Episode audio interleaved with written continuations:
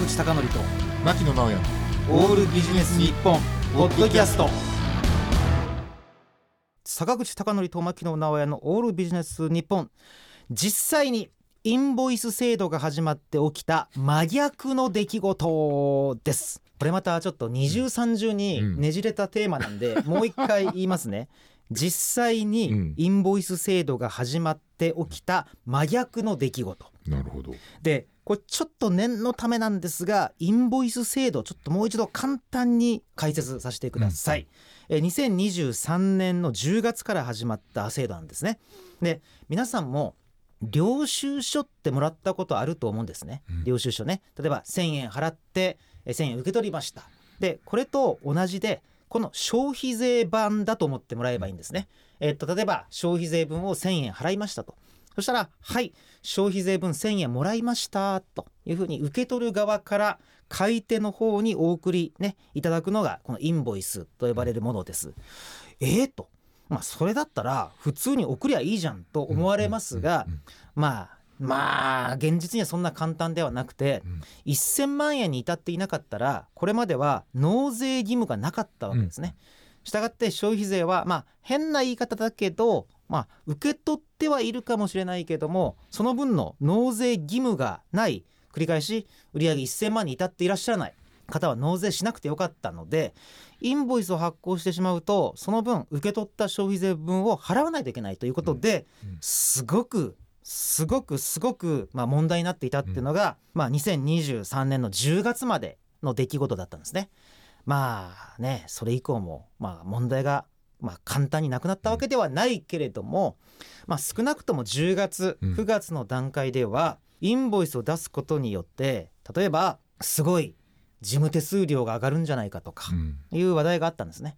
でもっと深刻な話はインボイスを出さない業者については、うん、みんな仕事を切られるんじゃないかということを、まあ、みんな懸念していたわけですね、はい、要するにインボイスを出さないと買ってくれた人が、消費税もらいましたよっていうインボイス証拠にならないのでちょっと買い手側の、まあ、納税というか税負担が重くなってしまう、うん、だからインボイス制度インボイスを出せないあるいは出さないところはすごく仕事切られたりとかビジネス上不利になるんじゃないかと思われていた、はい、さあそこです、はい、全ての物事というのはあれですもんね。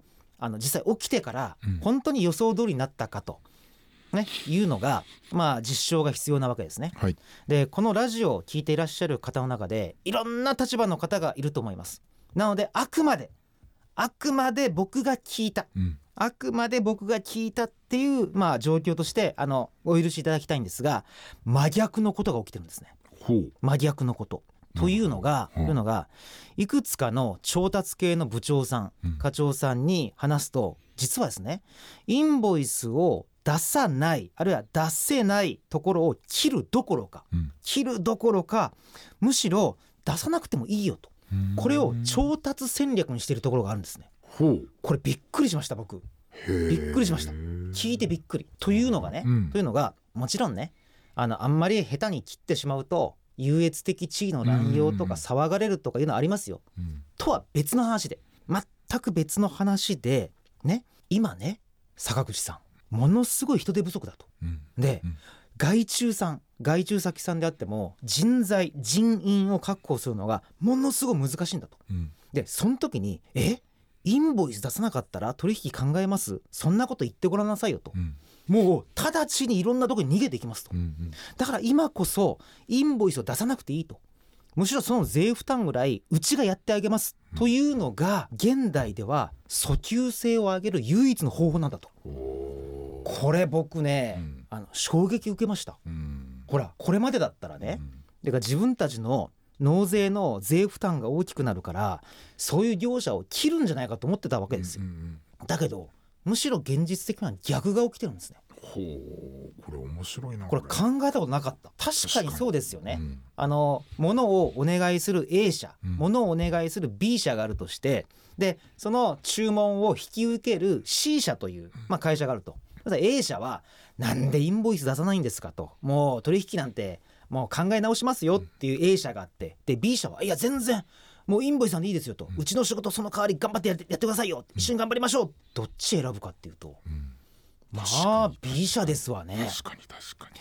でね僕ねこれを聞いていくつか思ったんですけども、うん。やっぱりねあの実際物事が起きてからどう動くかって全然予想外れるケースありますね。うんそうですねね、うんうん。であのちょっとねこれまた皆さんに誤解いただきたくないんですがそれは僕もバカじゃないからもちろん知ってますよ。うん。報道されている中でうん。インボイスを出さないから切られたっていうところ、あるいはインボイスを出さないから税負担分は安くしろって言われたところ。うん。様々ある。これはもちろんもちろん重々知ってます。うん。でかつあの小さな料理屋さん行く時にあんまりこう領収書でインボイス出してくれなかったらそれ経費精算ができなくなる。あるいは経費精算ができないうん。社内ルールだから敬遠する、まあ、これは分かります。うん。とはいえとはいえこの品不足とか人手不足の時代からするとインボイスを出さないでいいよっていうことを宣言すること自体が調達しやすくする。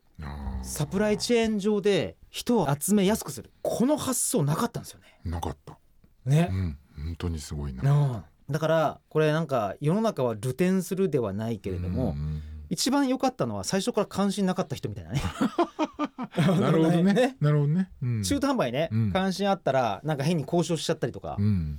いやこれだから調達とか購買観点からするとめっちゃ面白くないですか？面白いですね。ねね。確かにその分の価格変動って今許容される雰囲気ありますもんね。そうそうあの牧野さんいい話ですね、あの3年3年は控除期間っていうのが緩やかに、うん。まあ、全て税負担をしないといけないわけじゃなくて、まあ、ある程度特例措置も設けられているので、それを全額負担すべきでもないですからね、いうん。や本当そうなんですよね、だからそう考えてもなかなか非常に面白いなと思いまして、うん。だからかつて経済あるいは経営評論家が言っていたような内容が、まあ、完全に当たってるわけじゃないんだよということが、うんまあ、改めて、まあ、面白いインボイスという観点からも言えるのかなと思いましてごはい。紹介しました。はい。えということで今日のお題2番目は実際にインボイス制度が始まって起きた真逆の出来事でした。